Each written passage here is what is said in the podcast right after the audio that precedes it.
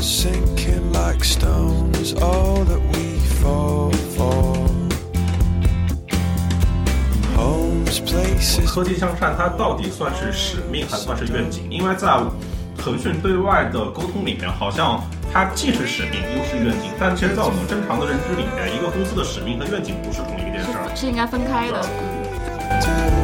We live in a beautiful world. 我们说腾讯应该做更多的，或者他关心社会价值，不是因为他做大他有钱，而是说你是技术公司，你是科技公司。其实，所以我觉得你只有什么事业，只有钱，只有人还不够，你对于产品、技术、商业化还是应该小龙也应该.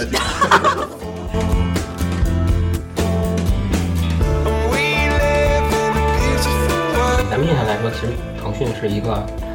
产品能力比较强的一个公司，它对其实是一个一个去解决一些具体问题，对对对对对。就是可能也不是像说一个特别特别大的一个一个东西而不落地。我觉得首先你科技别做恶，对吧？所有科技做恶的这个都是要严重的这个抨击。第二步就是说你用你的能力做什么，而且你的能力很大，你的资源也很多。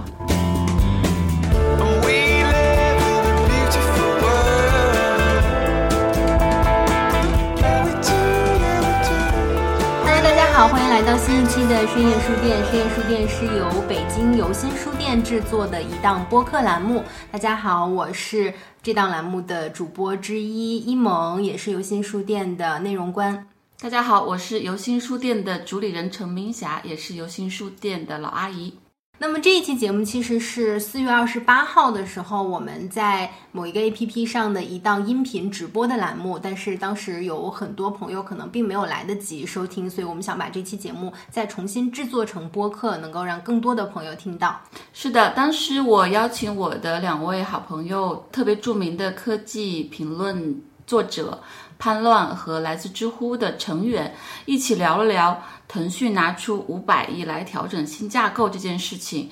呃，因为我是从腾讯出来的，所以对这个事情非常关注。我就发现，呃，这个新闻出来之后，很多人要么看不懂，要么不相信，要么也不关心。但是我觉得这个事情其实非常非常的重要，哪怕它有很多疑问跟疑点在。所以我也跟很多朋友聊，后来非常非常愉快和荣幸的邀请到我的两个好朋友，我们一起来帮大家梳理一下这个事情。当时聊了有一个半小时吧。然后也有很多非常有趣的、有价值的信息，也有一些未解的谜题，呃，觉得还是非常有价值的，所以做了一个精简版。也感谢一萌精心制作这一期，所以希望大家能够有所收获。嗯，那么接下来就是我们正式的音频节目了。如果大家对我们的节目感兴趣，欢迎大家订阅、分享、关注，然后也可以去关注一下我们的公众账号“每日游心”。那我们就今天正式开始这一场关于腾讯新战略，你真的看懂了吗的讨论。我是游心书店的主理人陈明霞，然后我之前在腾讯和财经媒体工作，一直对于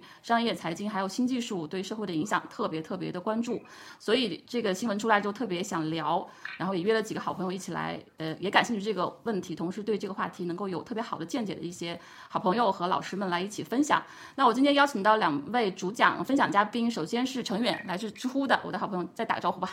啊，大家好，大家好，我是知乎的早期的团队的成员程远，然后我也比较关注，就是说呃技术对于社会的这种影响，所以我一直比较关心这个领域的话题。然后明霞老师的邀请，我就我就来参加了。谢谢谢谢谢谢陈远，欢迎陈远。那个潘乱大家都很熟悉，再跟大家打个招呼吧，介绍一下自己。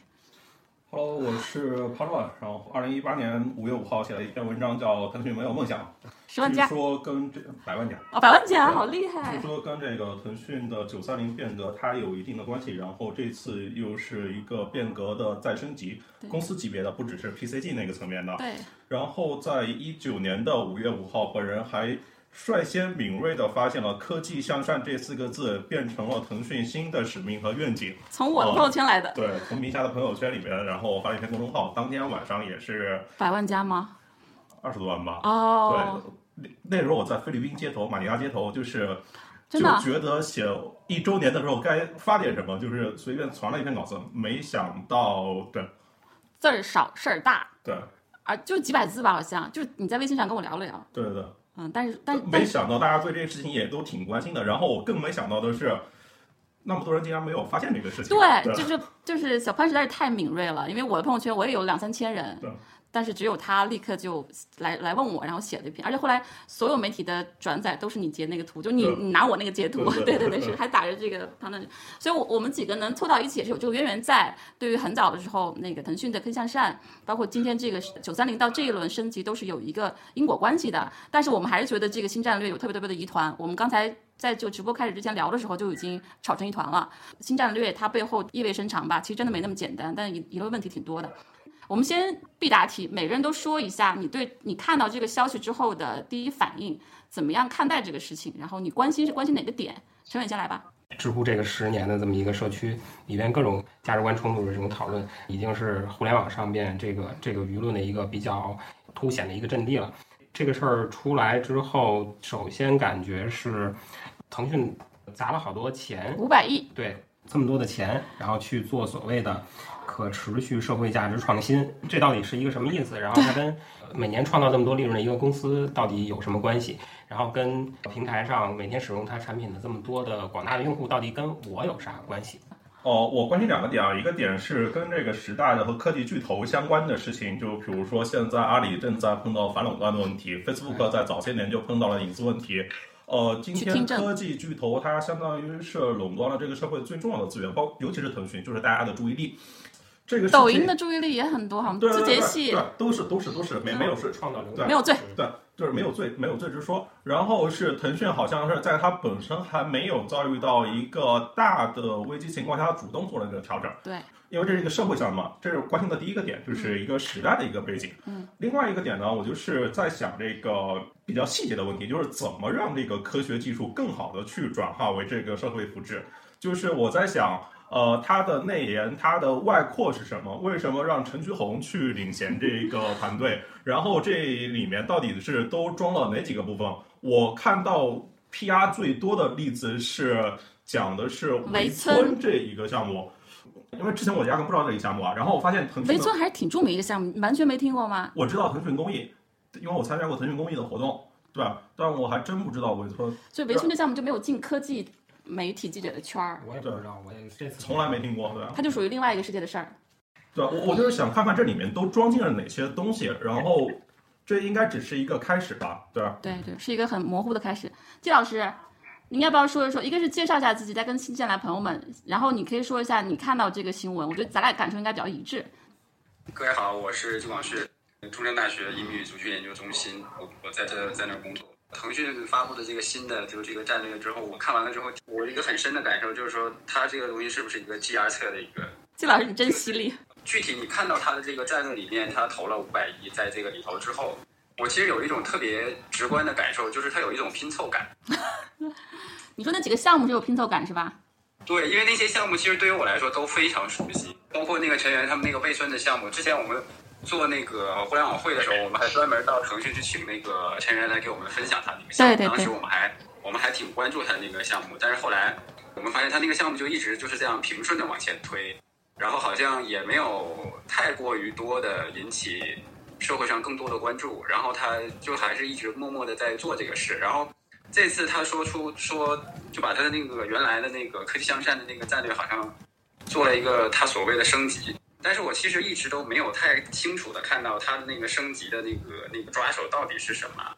没有太看清楚它未来升级了之后它想要做一些什么。这个是我自己一个比较大的疑问。嗯其实说到科技向善，这个里面其实有一个很重要的一个内容，应该是就是我们如何利用科技来打造一个能够让科技实现它的社会价值的一个场景。但是现在我好像不是特别清楚的能够看到这个场景未来的可能性，所以我现在其实对于这个这个事情还是有比较多的疑问，还有一些观望在里头。第一直观的感觉，嗯，明白。大家看到这个新架构的名字叫做特别长的一个可持续社会价值创新。因为我们当时叫可以向善，大家就吐槽说你这个非常的空洞，凭虚幻对什么是善，什么是恶，凭什么你家来定义善和恶？但是现在老板说这个是可以向上一个落地，变成了可持续社会价值创新。大家能不能说说对对这个词儿的 感受？它英文是 sustainable social value innovation。我的理解，它可能是就是腾讯到了现在这个 level 这个这个阶段，它要做一些长期主义，就是周期更长来见见效、见到回报的一些事儿。但其实这个也说的也比较虚。对对，其实等于是变了一个新词。潘乐，你对这个词儿呢？你刚才问了半天，到底是啥意思？我首先觉得刚才五百亿那个事情啊，我觉得这是核心还是挺好的，就是，呃，之前公益这个行业它迭代和竞争是比较少的，像腾讯这样的公司，它愿意带这么多钱进来，它可以大幅度拉升这个行业的人才和资本密度，因为相较于我们所处的科技行业，公益这个行业太落后了。然后紧接着带来我有另外一个问题，因为现在这个可持续社会价值创新里面装的这些项目都太像公益，都太像 CSR 了，这个传统公益对，都太像这个企业的社会责任了。我不知道这个企业的社会责任跟这个可持续社会价值创新它，它是不是一回事儿？是不能划等号。对，季老师，你觉得呢？咱们还去参加过快手的社会价值那个会，对吧？您怎么看这个词儿啊？可持续社会价值创新，这是腾讯新造的一个词儿，我们这里查了一下，在传统的商业公益里面都没这个词儿。对我看到了之后，我也是有一点疑问，就是这个可持续的这种价值创新，就刚就像刚刚跟潘乐老师说的这种感受是很类似的，就它的这种持续的社会价值创新和原来在 CSR 的企业的这些社会公益，他们之间的这种差异到底是在哪里？就它的那个边界到底是什么？我现嗯，在也不太，也没有太搞清楚它的这种呃概念和概念之间，他们到底有一个什么特别好的一个差异？它好像里面也没有特别清楚的解读。哎，我能回答一下这个问题吗？就是我觉得这个词儿啊，它拆开三个词儿都特别好。可持续就代表它是应该有一个长久的生命力，一定要一定要有最好商业化的，对吧？才能可持续。第二个，社会价值的词儿也特别好，因为腾讯以前一直强调用户价值，社会是比用户更大的一个概念。用户可能你满足他需求，他爽就好了，但是社会价值可能包括什么环境，可能都包括。然后创新这词儿也特别好，我觉得，因为可以向善，我一直觉得这个词儿它特别的正确，但是乏味；高尚，但是不性感。但是你加了创新，我一直就很想让科技向善它跟创新相关，跟未来相关，跟竞争力相关。所以我觉得这几个词儿，这三个词儿我都很喜欢，但不知道为什么拼到一起之后，就没有人都一口气念下来，然后比较拗口、难理解吧。但是我觉得这三个词儿都很好。我有一个问题啊，就是可持续社会价值创新这个事情，我们之前不都是说商业才是最大的公益、最大的慈慈善吗？这个事情。对然后你譬如说隔壁厂的让天下没有难做的生意，对，包括你像闲鱼这种，它去年的 GMV 应该到了五千亿了，二手的流通，嗯，它难道不是在提供一个可持续的社会价值创新吗？是的，对啊，对，是的。所以那个雅君，你要是补充什么？雅君来。啊，我其实我觉得这个呃可持续和创新这个是吸引我的两个 point，这两个东西让我对他们想做的呃以及腾讯未来可能新的产品或呃服务或者是业务可能有更多的想象，因为我觉得这两只有产品和服务才能实现这个可持续和创新这两个最有呃吸引力的这个啊点。然后价值其实，在科技向善这个战略的提出，我觉得其实诠释的很明确，然后可能需要后后面需要具体的去拆解啊，这是我自己的一个感受。其实我看到这个可持续价值创新，我吸引我的就是可持续创新，让我觉得哎，是不是会有产品和服务出来？嗯对。但是我们现在看围村科学探索奖装到这个里面的都不是产品，这还不算是产品，这都不是产品，都是服务对对对啊你 要这么直接吗？对，就传统公益项目吧。而且刚才大家对围村这个分析特别逗，就是科技圈的人都不知道围村项目，然后知道了解很了解这个项目的是我们做这个社会学、人类学研究的，还包括这个农村问题的老师们，就已经看到这个问题的一个一个分裂了。其实还有一个问题是我们当时在跟朋友们讨论的时候，大家会有疑惑的点，就是说，刚才其实判断提到，就是腾讯做这个事情到底是说主动做一个成长和提升，还是说其实是一个被动的，我不得不做这事儿？你们有会有一些感知吗？或者判断吗？我觉得一个公司它应该是多层次、比较复杂的，就是都有。对对对，主动、被动都有。对，就是企业家老老大这个层面上，我觉得一会儿潘乱可以从你的观察讲一讲，比如说这个就是一些领先的头部的一些科技企业家，他们为什么去思考这些，就是讲起来，呃，可能比较比较高远的，比如说从火星来看，这个是我们是火星公司啊什么之类的这些是全人类的问题，然后从另一从那个企业的就是就是说它的组织的，就是中层，呃，甚至说执行层这个角度来看，可能又有一些呃自己的这种纠结啊、矛盾的一些地方，大家想法和或者理解，可能中层不理解老板为什么这么想，对对就这，些问题，对，就是可能明霞老师，比如说你在呃腾讯内部也工作过，就是这些观察可能都会有一些。这个问题我是有答案的。那潘乱你觉得呢？我觉得大的企业其实都是在解决大的社会问题，然后现在他们选择要可持续 这个社会社会价值创新，这也是一个大的社会问题，而且，呃，就是你解决多大问题，其实代表你有多大成就，同时呢，就是你，呃，世界级的企业家其实也在解决世界级的问题。对对，盖茨就像盖茨的基金会，就相当于是中国政府前些年解决农村厕所问题，我觉得都是特别伟大的社会革命。嗯嗯，呃，我说从这个角度上说，这是一个大企业的担当。但就像我一开始说的，我其实很难摒除掉，因为之前腾讯在社会责任担当这一块，尽管自己做了一些事情，比如说防沉迷这些东西，的确是比其他人做得更好。但其实也没有其他人解决的更彻底啊，就是它其实一个商业企业很难完全的革自己的命。对然后我还是会跟这个社会背景联想在一起，就像我一开始提到的，阿里正在遭遇反垄断，嗯嗯像美国做社交的公司 Facebook 在前些年碰到的呃来自于社会、政府各方面的呃非议。对对对，其实不是非议，就是他罪有应得。对 对，因为最近刚好有阿里这个事情，所以大家很快能够做一个连接说，好。哇，你罚了一百八十亿，我拿五百亿好不好？我主动先拿五百亿好。但我要说，其实当然你可以这样做连接，但是其实不只是这这样子。嗯，你可以看到，因为我们也问了一些内部的情况，就是你确实是始自二零二零年，对吧？是疫情期间，我觉得 Pony 还有高管团队有一个比较大的一个提升或者刺激吧。但更早真的要追溯到一七年，我们当时就开始在遇到这个游戏用户。家长的这个这个质疑了，还有包括什么那个、呃、隐私的问题等等，所以肯定是有反垄断这个事儿，但可能它因果关系要更长更早，还是一个主动的架构的升级，因为架构升级是很复杂的事情，对吧？伤筋动骨，乱七八糟，极其的痛苦，血雨腥风。他能这样调，就意味着他是想清楚了，哪怕说调的看起来有点有点没看懂，或者说没有显那么完美吧。怎么样才算想清楚呢？我想这个问题啊，就譬如说科技向上，我到现在也还在想那个。呃，科技向善它到底算是使命还算是愿景？因为在腾讯对外的沟通里面，好像它既是使命又是愿景，但其实，在我们正常的认知里面，一个公司的使命和愿景不是同一件事儿。是应该分开的，嗯，就合一了嘛，最后。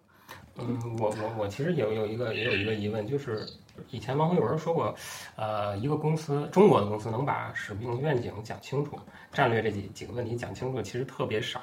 啊、嗯，就是经常是出现说，有的公司做的并不是不好，但是，嗯，可能这个创始人或者说企业家本身他就是想先做了再说啊。对对对对对，我我我其实想问明霞老师的是说，科技就科技向善这事儿，你就是从头到尾，就是从啊不能到尾吧，就是从开始是是直接参与的那个，你至少能。给大家讲讲，就是他之前来历是怎么回事儿？对，我我觉得从最开始一七年，我们当时一七年下半年，我们开始筹备当年腾讯研究院的年会，就在想，就是腾讯研究院应该是一个怎么样更超越公司，是一个对行业有价值的事情。其实当时在腾讯已经感到很大的压力了，就是你游戏用户。呃，父母的还有学校的这些反弹，还有那个抱怨，然后再一个就作为一个超大型的平台，我不是跟方军我的老同事做了一本书叫《平台时代》嘛，当时就发现对于平台这个事情，外部的小公司极其的羡慕，哇，大平台多好啊，就特别羡慕这种平台的。这个价值和指数级增长，但在腾讯内部对于平台已经很恐惧了，就是我我这怎么办呀？我的责任要大得多，然后我各方面的问题也很多，所以当时我们就有这个感知，觉得会有很多很多新的问题爆发出来，那不如我们自己早一点先把这个问题研究清楚，尤其是腾讯自己的产品跟业务可能带来的问题，这就是科技向上起步的那个点，就是腾讯自己的产品跟业务是不是有哪些问题是让用户的家长们或让社会不太满意的，这是科技向上第一步，后来就发现就变成科技可以。在其他方面，比如说什么什么寻人啊，什么种黄瓜啊，什么这个等等人脸识别可以做很多事情。最开始就是说，先把自己自己不要制造太多问题，能不能把自己制造问题解决了？如果解决不了，我是不是能够想出想清楚我怎么去应对？到后来，其实研究院做的事情就已经差不多了，但是就停留在研究院。这次升级，其实我还真的是我自己也评价一下，我觉得是一个特别特别了不起的一步。嗯。对，可能有很多人，包括我在朋友圈发，很多人骂说这个腾讯就流氓，BAT 都是这个这个就是就什么混蛋什么。但其实你要看他面临的压力风险是特别特别复杂的，就是一个无人区。他能这次真的做架构的调整，说明他已经想清楚很多，他要做实际行动。哪怕现在我把商业跟公益这些还不太分得清楚，包括我怎么去做社会价值。我是说，单独拿这个钱去做什么碳排放啊，呃，碳碳中和啊，还是教育啊，那个扶贫，还是说我从我自己的这个业务出发，去让我自己的业务不要有更多问题，是是这样的一个逻辑，我不知道说清楚没有？我觉得钱是最真实的表达，天然要杂五百亿。还有架构，钱不一定是对架构，钱和架构这个对它其实是非常最真实的表达，对于一个公司来说。还有一个问，还有一个事情就是一把手是不是出来？这次是 Pony 亲自出来去回应这些问题，我觉得他这认知有特别大的一个升级，从黑向善到这次的这个调整。虽然这个词儿不知道那个什么，但看他南方周末那篇呃采访，我觉得他想的还挺清楚的哎用比。较简单的话说，你觉得之前的科技向上和这次它升级的认知差异在哪？之前是说有问题了，我能不能把这问题想清楚去应对？现在就是说比较明确，科技公司必须要发挥更大的社会价值，因为我们说德鲁克说企业是社会的器官嘛，那现在互联网巨头已经是这个社会这么大的一个器官了，它不是一个小器官，不是阑尾切了切没有有没关系，它是一个这么大的这么重要的一个器官，那你这个器官怎么样让人体更健康、更安全？所以我觉得这个问题应该是想明白了，有很多说法可能以前都不太认，比如说这几家公司都已经是基础设施，对吧？你我我想问几个名词的概念啊，你像之前阿里他说客户第一，对吧？这客户到底指的是商家还是用户呢？我不断问他们这个问题，然后阿里可能是在去年经过一整年讨论之后确定了，OK，最终我们服务的是用户，这里的客户它指的其实是用户。那么对于腾讯来说，它的用户导向特别在乎用户体验，它指的是哪一个级别的用户呢？因为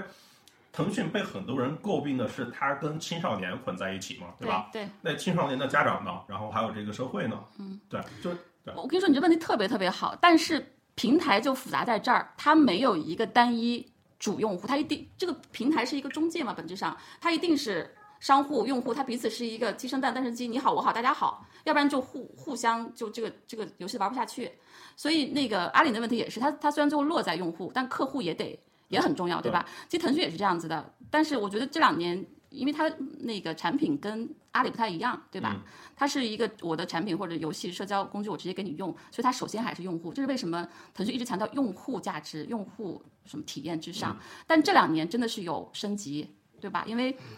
嗯腾讯发现就是我用户玩的爽这个游戏，但用户的家长不高兴了，用户的老师不高兴了社会也不高兴了，你就发现只是让用户爽不够了，用户的家人。还得满意，而且还有包括用户的老人，因为有有很多老年人也沉迷，嗯，所以用户的孩子也不满意了。这个时候你就发现，只是说用户爽就不够了，所以从用户价值到社会价值就是一个必然。互联网巨头都是平台型的企业，它每一个上面都是多元主体在博弈和互动，对吧？滴滴也是。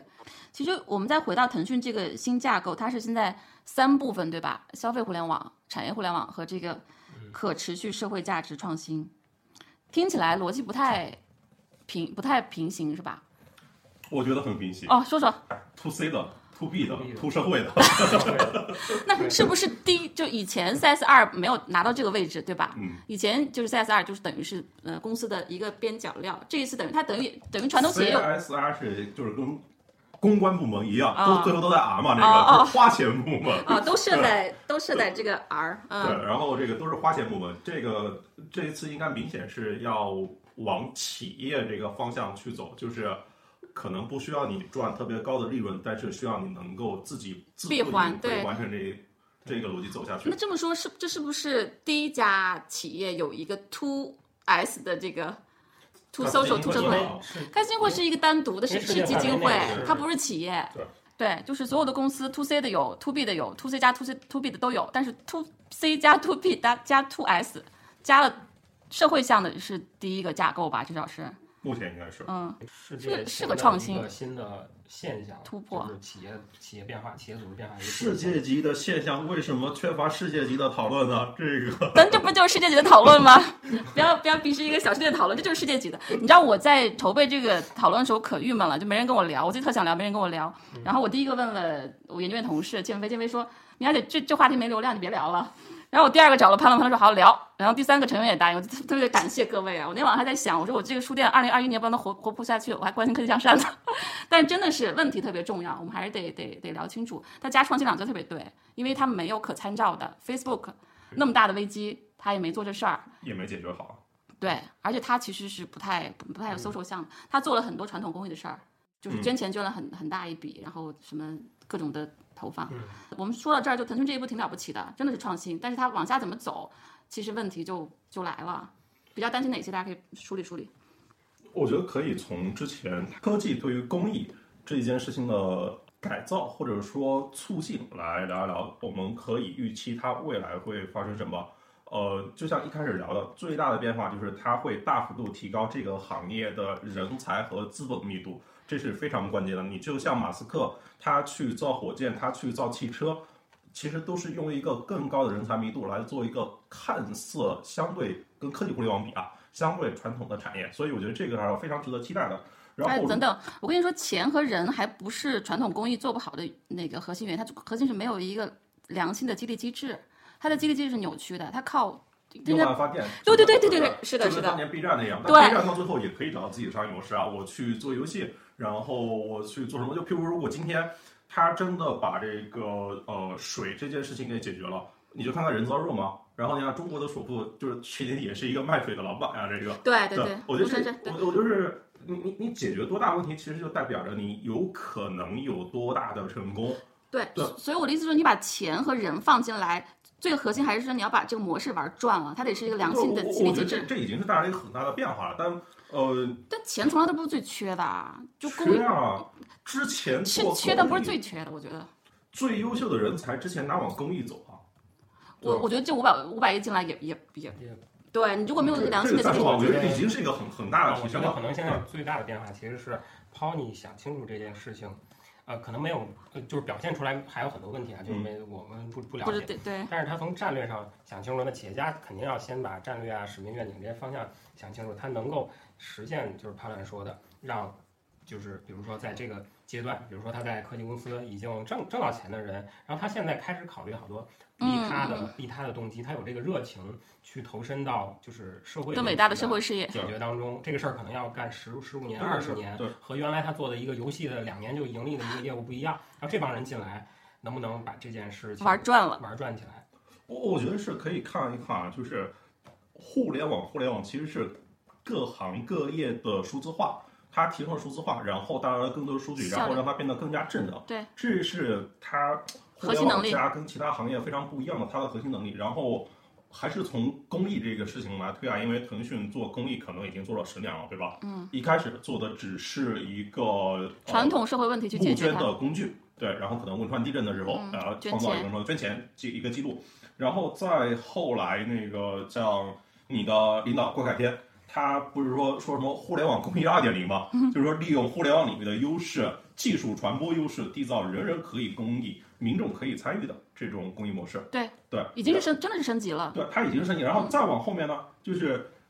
它可能两者会更加融合，它就是不只是关注这个募捐效率的提升，对对它还会完成一个普及啊，就是让更多的人群都可以被触达。当然，那些移动啊、支付啊这些工具，它都是基础嘛。像你的关系链、你的媒体报道的各种场景，我是说，这个公益它可以在整个链条上去跟互联网结合，它会大幅度的去提升它的效率以及它的受众面。对，我觉得这件事情它大概率在这个可持续社会价值创新事情上，它也会发生。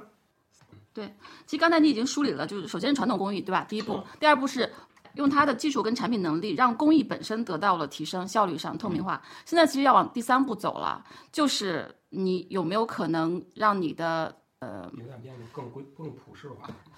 一个是更普世更普世化，它还要让这个东西变成一个能够自循环的事情啊，因为之前还是用外发电嘛。对对对对对对，是的，是的，只是效率提升。还有一个就是我我老想说的那部分，就是这一波互联网巨头，它带来了新的产品跟服务，很便利的生活，很丰富的一个娱乐享受，但是它也制造了很多新问题。这部分问题谁来负责？谁来解决？是说把它抛给社会，用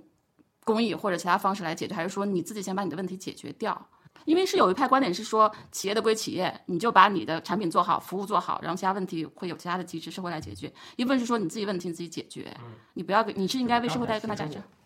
从企业家的角度来考虑，其实公司肯定还是要增长的。对，而且竞争压力很大。用呃游戏这个市这个市场所覆盖的用户和这个呃隐私的这个问题，我其实说了一个政治不正确的观点，就是当他在把企业的资源转移到比如说能源啊、水啊，就社会更大的问题的这种解决上之后，那些问题是不是对于一个有增更大增长空间的平台来说，它就变成了小的问题？就这些问题。对对对，是有这个如果水这一部分的利润能够占到公司的百分之五十以上，游戏那一块的确是可以有更加的解决方案的。对对对，就说到底还是一个你靠什么活下去，对吧？你你靠什么去竞争？嗯嗯。所以这个所以指望 Facebook 自己来解决自己的问题就比较扯。对对对，所以这部分就是除了商业互联网，呃，不是消费互联网跟产业互联网之外，第三个这个可持续社会价值创新，它就应该是一个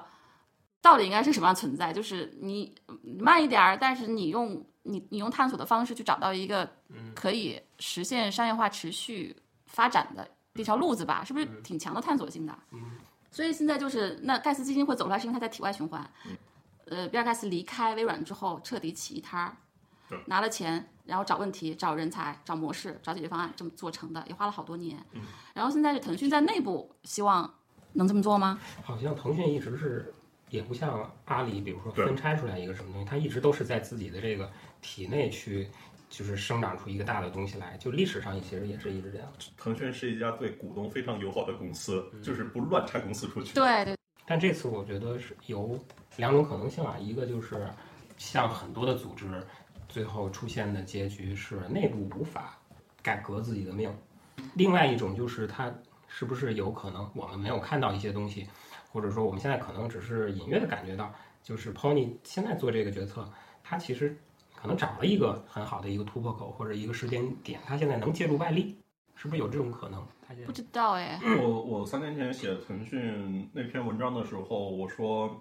呃，用了一个比喻，就是腾讯可能是一家水一样的公司，它要往何处去，其实是自然而然的，它并没有一个明确的方向和目标。呃，没有梦想，其实指的就是没有使命的意思。当然，后来他有了科技向善，然后，但我感觉也还是在一个口号的层面上，并没有真的特别的把它解释的非常清楚。但这一次是这个钱和架构应该是老大自己就是更加坚定了一个方向，他要这是他主应该是他主动发起的，因为这不可能是一个自下而上的事情，所以这肯定也是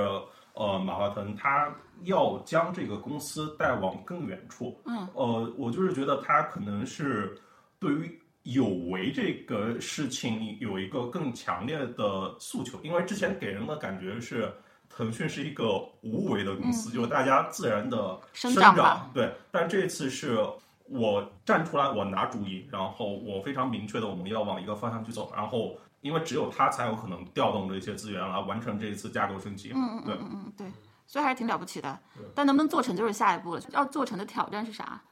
我首先觉得有这个姿态就已经很好了，同意非常同意然后有这个钱和人才的注入就已经很好了。前面的问题，如果我们只是吊着这个起点来看呢，当然我们一直对这个起点表示很多的很不解吧，表示很多不解。对对对，就是有很多问题，对对。呃，但这只是一个，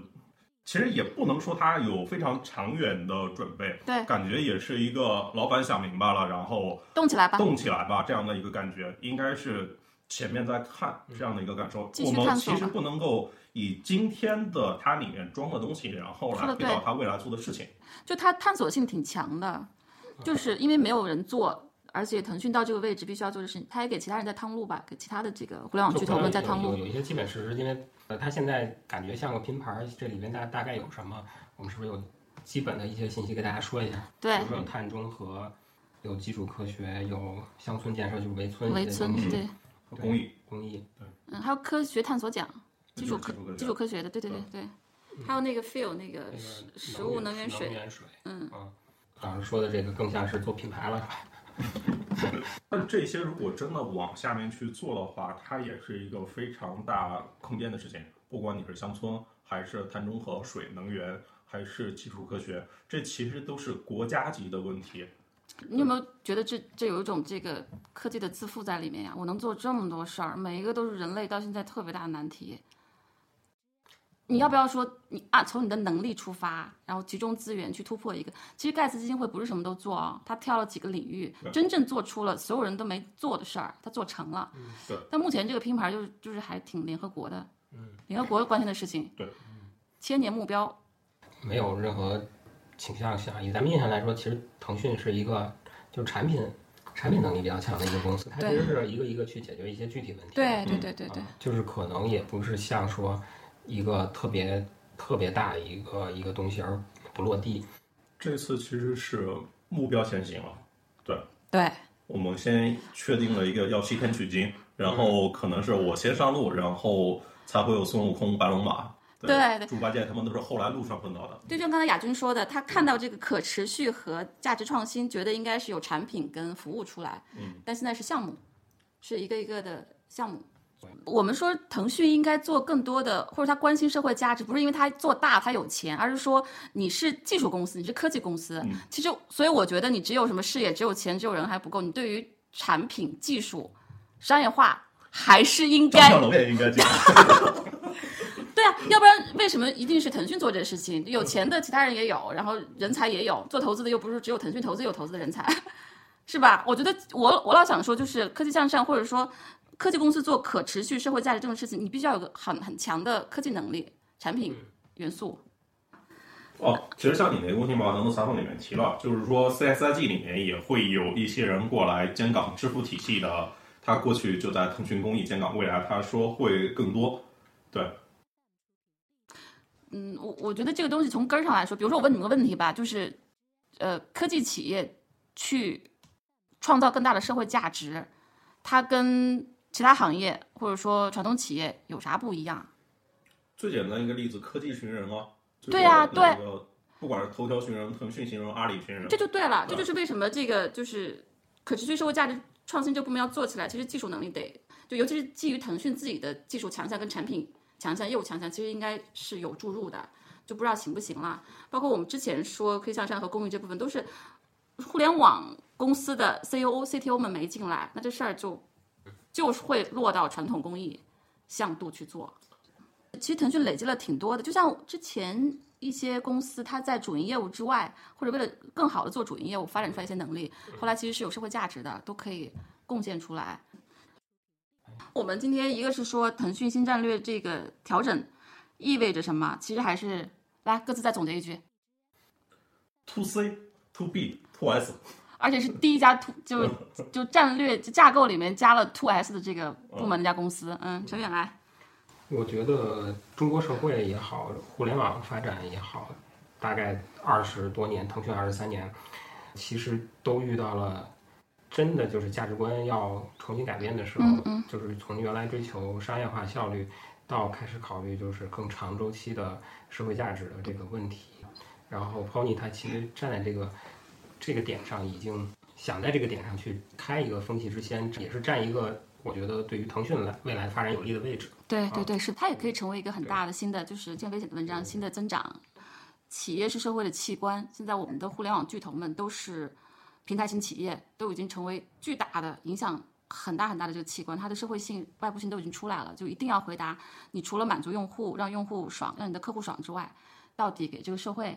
不要制造新问题。同时还能用你的技术、资源和钱，能够更好的解决一些问题，大家的期待吧。对，我觉得这个就是有一个很大的变化，呃，就是你到底是在帮这个社会解决什么问题，你在帮别人解决什么问题？像我三年前写那篇文章吐槽，呃，那个当时也是使命愿景部分，就是要成为最受人尊敬的互联网公司。这其实只是你自己的问题，与社会与其他人无关。对对对。但这一次是真的要来解决社会的问题了，我觉得这是一个非常大的变化。嗯，对，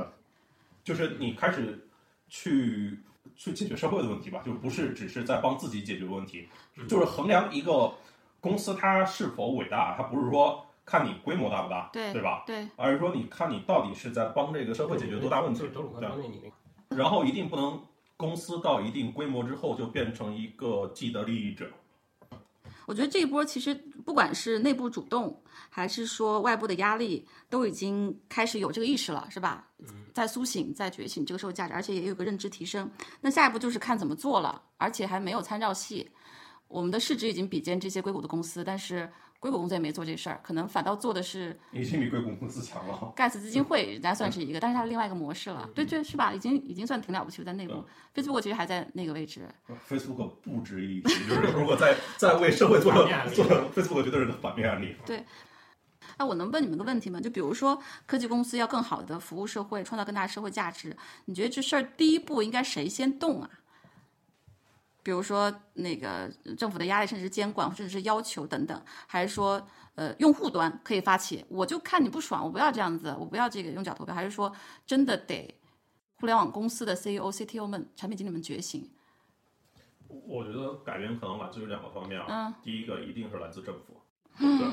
呃，这么被动，我不觉得是被动啊，就是因为指望那些科技公司自己革自己的命，真的是一个比较扯的事儿。政府这个立场和对，你政府有个公共的立场是吧？嗯就是科技权贵在今天真的已经是一个不得不面对的一个问题了。就是因为你恰好进入科技这个行业，恰好你加入头部的公司，然后你在通过五到十年的时间里面，你获得了可能是上百亿的财富，可能是其他一个地级市的好多年的 GDP，嗯，嗯对，嗯，呃，而且在今天，资本的力量正在，尤其是 AI 这个事情来到之后，资本的力量它所获得的分配远远高过了劳动的所获得的分配，对对这财富在非常急剧的向头部集中，对这一定会是一个非常大的社会问题。嗯对，你指望这些公司来自己来既得利益者来解决自己的问题，我觉得这这就是做梦，对？呃，一定是需要政府再来做一次重新的再分配，我觉得这是一个。另外一个可能就是新的技术或者新的协议的产生，不管是区块链还是，我就举个例子来说，对用户的数据它的归属到底应该归谁？用户的数据它是否应该成为生产资料？如果我的数据是我的生产资料的话，那不管你 Facebook、你字节、你腾讯用我的数据去赚钱，我是否应该参与到这个利益的分配里面来？嗯嗯，对嗯？要让更多人有所得，而不只是这几家公司的员工以及它的核心的股东获得这部分的收益。说的对，对对，说很好。我肯定喜欢第二条路了，因为你知道，政府它是一个那样子的激励约束机制，它的人才，包括就像 Facebook 那听证会对，那议员们都被炒了项目，你问不到点儿上，你不理解技术，所以政府如果真的介入的话，它的结果，它的可能的一些动作变形、破坏性可能要更大，还不如让新的一轮技术起来，是吧？政有一个更好的方案垄断，其实到最后并没有真的起到这个结果。但是我觉得政府它的存在就是，就像这个社会它需要主流媒体一样，就是需要有人告诉我们这样不对，这样不对，什么是好的。一个矫正器，但不能全靠它来矫正，可能矫正不了。从一个最微观的一个角度，我觉得，嗯，这个我我我也不是追求某种政治正确的观点啊，我是真的相信这个，就是我觉得每一个个人他都是有他主观的能动性，呃，都可以去选择你到底想要活在一个什么样的世界当中。嗯，这个每一个个人，就包括在座的各位，也包括这个就是科技企业家，也包括呃这个政府当中的一些决策者，甚至说他的就是这些人组成的一些机构，然后。首先，它是个体，对每一个个体就会做不同的选择。他能够选择，就是什么是那 Pony 就做了跟扎克伯格不一样的选择。就是我是认为有人品这个问题的，对，有有差别有差别，有然后差别。再 Tim Cook 跟扎克伯格就会做不一样的选择。再再往下一步呢，就是说人是可以进行这个，就是我们是可以进行交流沟通，嗯然后可以认知升级。认知升级，然后达成共识。达成共识之后，我们可以有效的进行一些就是组织，就是就是包括腾讯其实现在也在做它组织的升级，就是形成这样的一个组织，这样的一个组织，它要去考虑说啊、我的一个决策。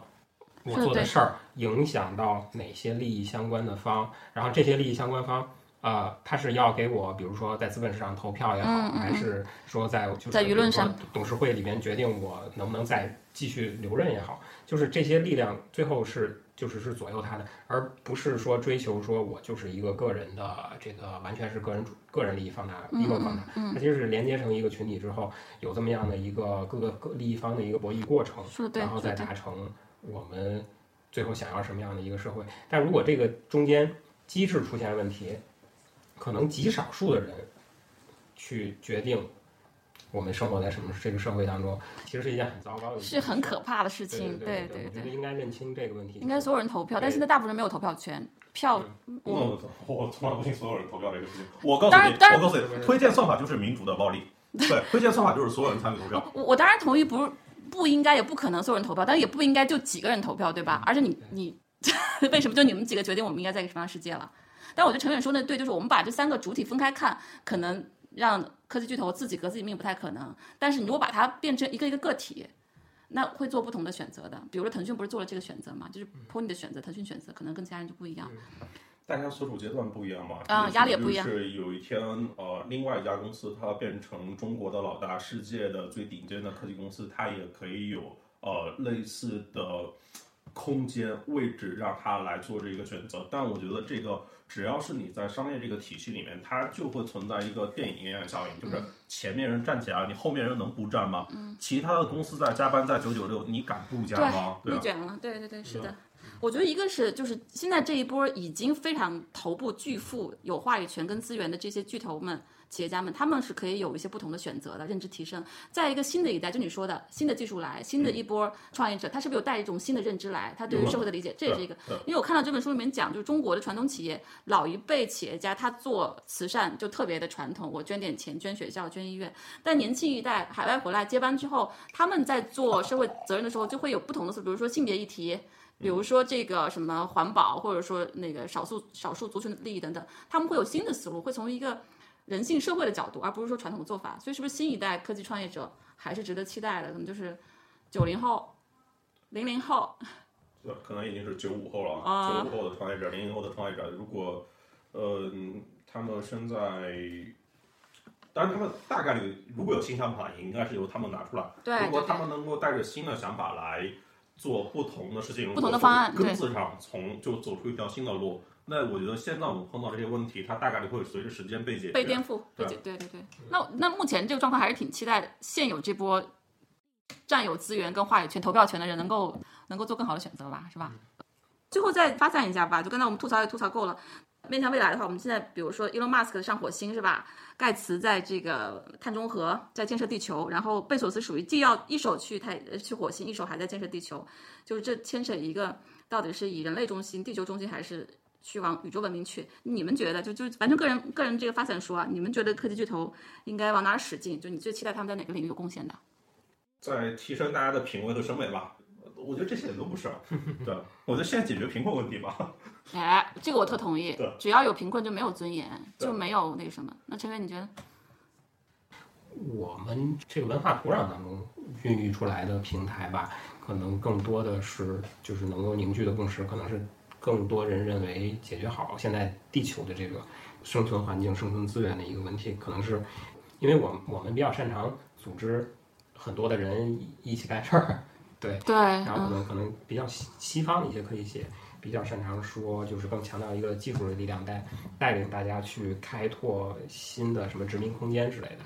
对我我我我提一个期待吧，我觉得其实确实是互联网公司它在呃服务用户甚至是满足客户方面都做得挺好的，但是对于自己的员工、自己的组织，比如说九九六，比如说其实互联网公司我我知道的是抑郁症的比例非常高，还有一些性别议题，比如说今天早上理想。嗯，今天早上理想跟这个什么，就是他他的对对对，开除了员工，有一些很基本的平权的问题，还有你自己员工的这种这种激励等等。给季老师，你还有什么补充吗？今天听完了之后，我也确实学习到了挺多。哦然后我有一个切身的一个感受，就是我们今天那个题目说的科技能否向善。但是听完各位老师说完了之后，我感觉好像我们一直都在讨论科技公司能否利用科技来向善，然后可能和我们其实那个里面就我就感觉到了一种变化，就是我们最开始一七年在讨论那个科技向善的这个话题的时候，更多的看的是科技的本质，它是善的还是恶的。嗯但今天可能通过这个腾讯新一轮的这个价值观，它的这个叫创新社会价值，我们更看到的是企业能够主动的利用自身的这种科技能力和产品能力向善。对其实这是一种从技术本质的讨论到到像这个社会行动的一种转变。其实我觉得这种转变对于我们来说还挺有触动的。嗯就是对于我们未来的这种研究，研究这种科技，它到底我们对于技术的这种本质到底该如何把握？可能在今天我们这个法律层面上，或者这个公司本身，它作为一个非常重要的主体，其实它影响到了我们对于技术本质的了解。我觉得首先你科技别做恶，对吧？所有科技做恶的这个都是要严重的这个抨击。第二步就是说你用你的能力做什么，而且你的能力很大，你的资源也很多。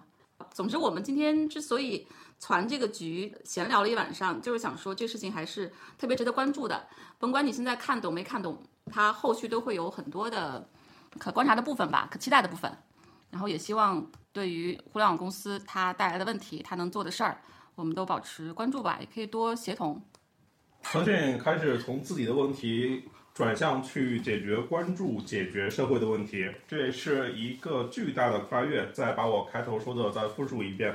呃，他把呃更高密度的人才和资本带进了这个行业，这个行业的发展会因此而往前去发展的更加快一点吧？对，还是期待看到科技从业者，就是经过商业化的阶段之后，在社会价值上能做出什么样的创新，能带来什么样的一个未来我们生活的世界，还是挺期待的。嗯，对，就我觉得可以向善，我们当时提，然后一直很尴尬的推了几年，这个确实是一个这次架构升级，确实是一个特别实质性的、有诚意的举动行动。我觉得这点来说，就是非常值得赞赏跟期待的。至于后面怎么做到更好，因为没有人做过这事情，没有人做成功过，所以我就多一点这个包容吧。但我们没有收腾讯一分钱啊，这完全是自己攒的局，攒的局在聊，所以就是真的是就是非常旁观者客观的一个一个期待说。得好，也欢迎打款。可以，对对对。然后如果说，因为有很多问题，后续还要再观察，也希望我们今天是一个开始吧。我们到时候一个是边看这些企业怎么做，再一个我们梳理更多问题，也希望更多人参与。呃，不管参与讨论、参与提意见、参与质疑、参与抨击，也参与更多的解决方案吧。那就谢谢每一位，也谢谢姬老师，然后谢谢那个霍成老师，谢谢所有的朋友们。再见，晚安了。可以继续关注流星深夜书店的播客号，